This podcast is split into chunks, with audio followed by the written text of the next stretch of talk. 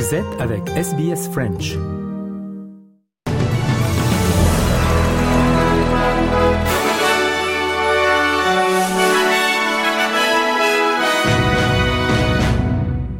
Le trésorier Jim Chalmers a souligné un certain nombre d'actions que le gouvernement envisage de prendre pour lutter contre l'abordabilité du logement et le changement climatique.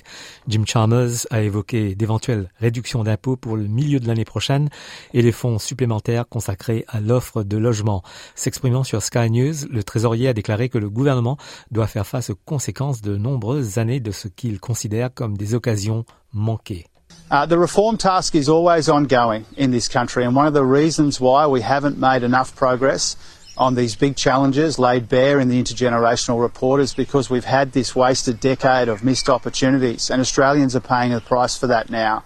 And so we have a big, broad, ambitious reform agenda. Le leader du Parti national, David Little Proud, a critiqué les gouvernements des États et le gouvernement fédéral pour ce qu'il décrit comme manque d'action sur le coût de la vie. Dans une interview avec Nine Network, Little Proud a déclaré que le premier, la première du Queensland, Anastasia Palaszczuk, avait, je cite, perdu tout intérêt pour l'État, faisant référence à ses vacances controversées à l'étranger. David Little Proud s'en est également pris à la politique du gouvernement fédéral en matière d'économie et du coût de la vie. Cost of living is, is the biggest issue in town. You look at our polling, it's cost of living one, two, and three. But it doesn't matter what generation, everyone's feeling it. And, and unfortunately, it's a triple whammy, whether it's your mortgage, whether it's your power bill or your food bill. Unfortunately, Australians have got rid of their discretionary spend, but it's their fixed expenditure that keeps on coming at them. Uh, and that's why we're saying to the government, this isn't Vladimir Putin's fault. This is a Canberra problem.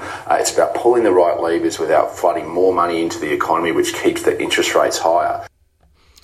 La légende de l'AFL, Michael Long, fera ses premiers pas lors d'une marche à Canberra pour mobiliser le soutien en faveur d'une voix autochtone au Parlement.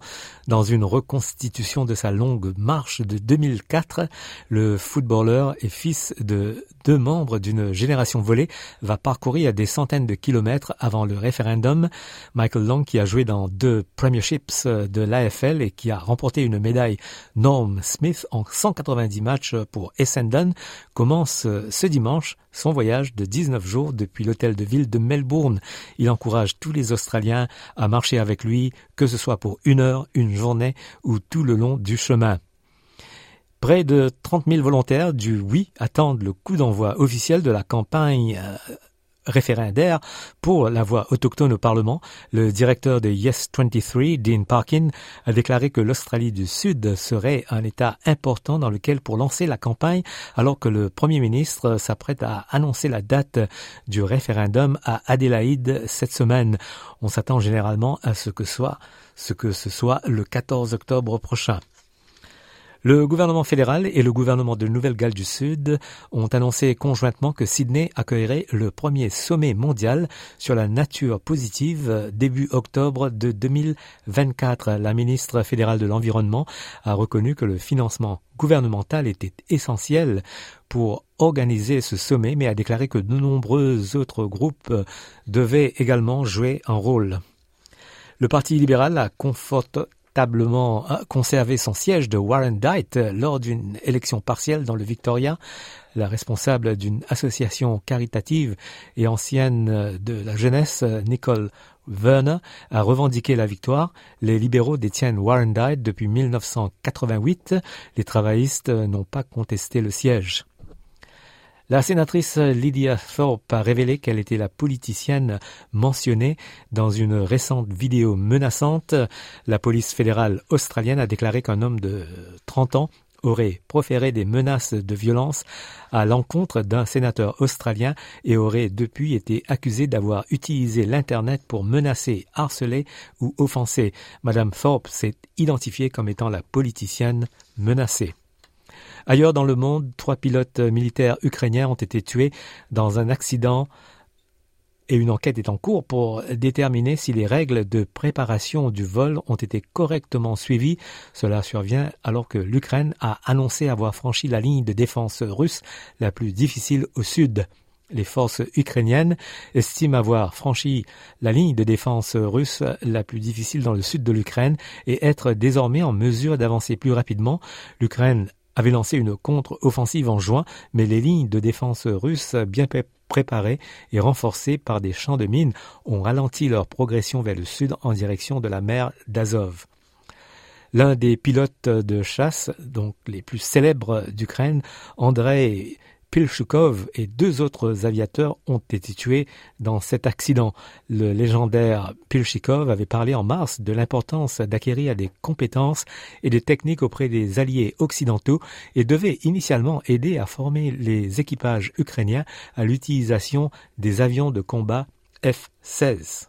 Guys from, from the United States, from the NATO, uh, and from the uh, other allied they taught us uh, basics Uh, Uh, they taught us some specific tactics uh, and uh, some techniques uh, to be to be effective. Uh, but also from 2014, we are taught that that we need to be very creative. Des milliers de personnes ont marché hier vers le National Mall à Washington, D.C. pour le 60e anniversaire de la marche de Martin Luther King sur Washington. Une foule de leaders des droits civiques et une coalition multiraciale ont rassemblé les participants au même endroit où pas moins de 250 000 personnes se sont rassemblées en 1963 pour le discours I Have a Dream. Cette manifestation est toujours considérée comme l'une des manifestations pour la justice raciale et l'égalité, l'une des plus importantes de l'histoire américaine. En Inde, un train a pris feu après une explosion hier, faisant au moins 9 morts, tandis que 55 personnes ont été secourues. Le président de la Fédération espagnole de foot, Luis Rubiales, a été suspendu par la FIFA après un tollé général suite à l'incident survenu lors des célébrations de la victoire de l'Espagne à la Coupe du Monde féminine à Sydney, lorsque Rubiales a embrassé sur les lèvres la joueuse de l'équipe nationale, Jenny Hermoso. La FIFA a suspendu Rubiales de toute activité liée au football pendant 90 jours après qu'il ait refusé de démissionner de son poste. Voilà, c'est la fin du journal.